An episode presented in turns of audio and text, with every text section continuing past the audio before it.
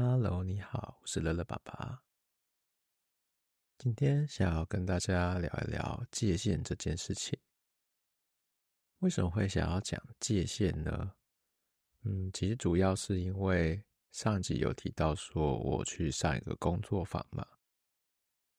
那工作坊里面有学到一个核心的工具，就是解放书写。回来之后，我就利用一次部门内的内部分享会议，请大家进行了解放书写的练习。六分钟，伴随音乐，想到什么就写下来。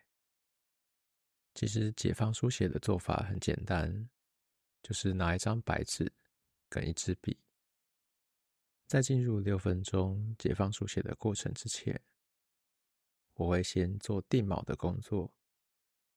所谓的定锚，就是先写两行话在白纸上，可以写对景物的描写。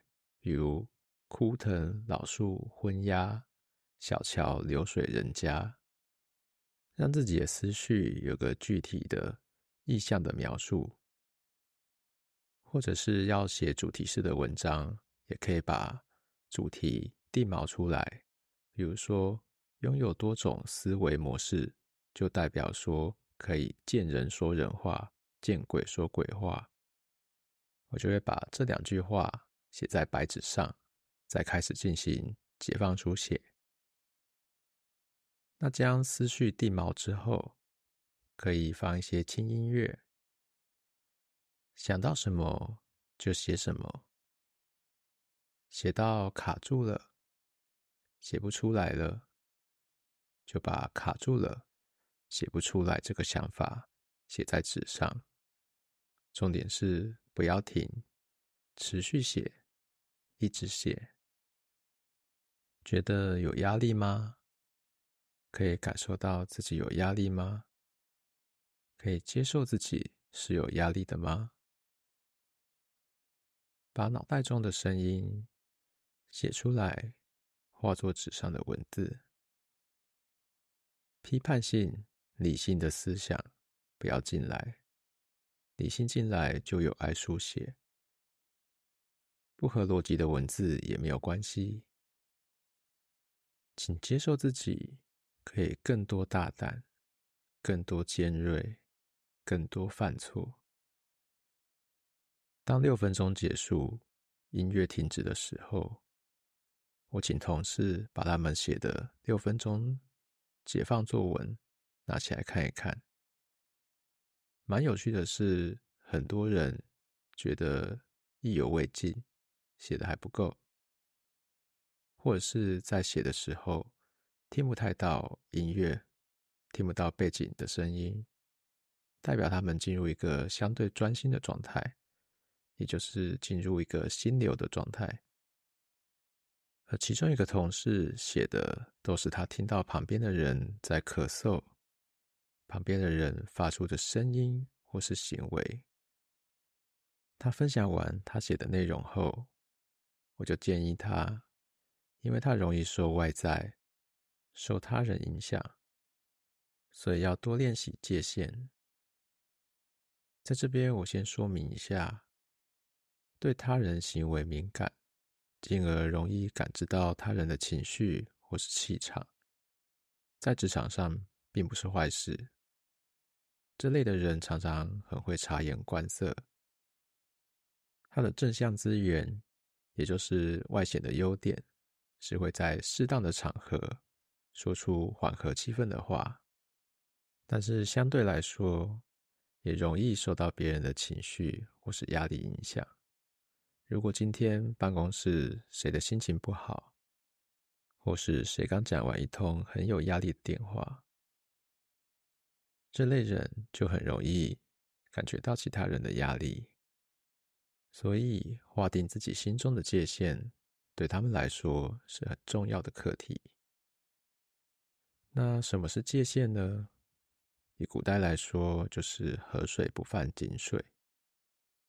以现在的例子来说，比如一位同事在会议上发怒，针对我指着鼻子骂，我的内在平稳，会觉得，诶，同事生气，那是他自己的情绪啊。我可以选择与他生气，或是平静看待这件事情。他生气可能是因为前一天跟老婆吵架，并不是因为针对我。我要不要生气，那是我的选择。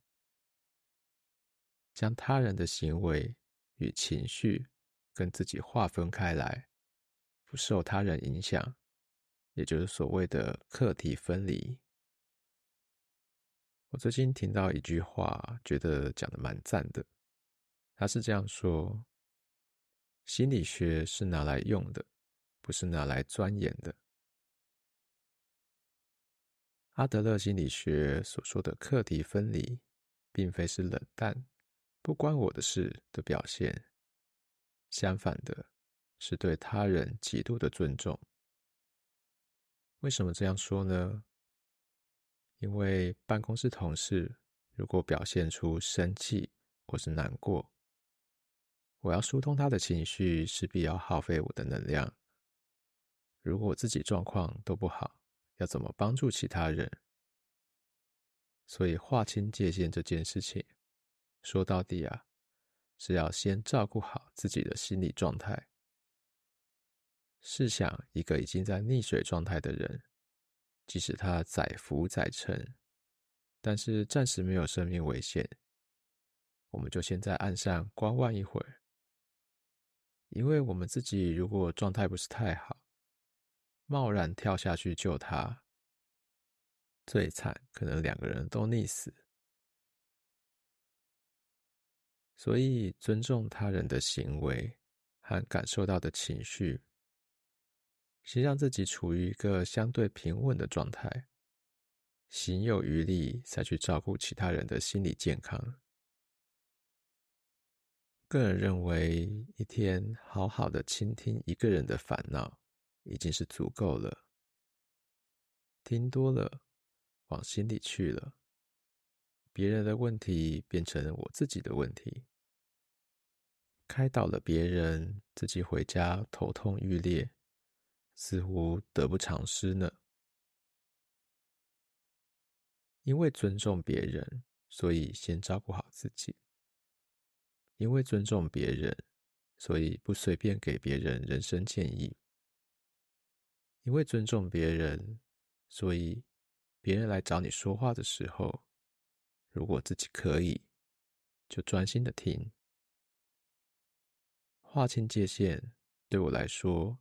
是为了能在别人真正需要我的时候，我能够有那个能力，去好好的听他说话，好好的倾听，